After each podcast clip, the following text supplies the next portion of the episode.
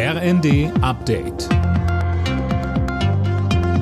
Stündlich neu. Auf den Punkt informiert.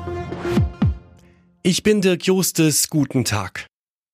Drei Tage nach den schweren Erdbeben in der Türkei und Syrien mit mittlerweile über 16.000 Toten kommt immer mehr Hilfe im Katastrophengebiet an.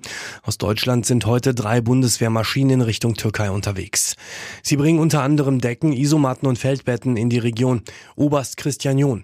Das ist für uns ein Routineeinsatz, den wir mehr oder weniger aus dem Stand bewältigen können. Das heißt, die Vorwarnzeit kann hier sehr gering sein und wir sind eigentlich immer in der Lage, das zu tun und richten uns auch darauf ein, dass wir in den nächsten Tagen und Wochen das auch weiterhin tun werden, wenn dann der Bedarf entsprechend besteht.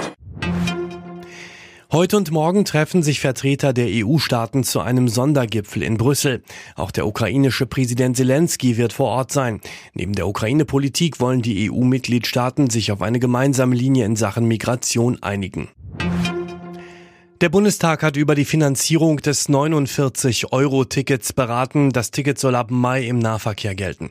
Für die SPD-Abgeordnete Dorothee Martin ist deshalb heute ein historischer Tag. Wir starten heute nichts Geringeres als die größte Revolution im Nahverkehr seit Gründung der Bundesrepublik. Es sind 83 Millionen Menschen, 16 Bundesländer mit über 70 Verkehrsverbünden und ab dem 1. Mai ein deutschlandweites Ticket für den Nahverkehr. Das ist ein riesiger Erfolg unserer Mobilitätspolitik.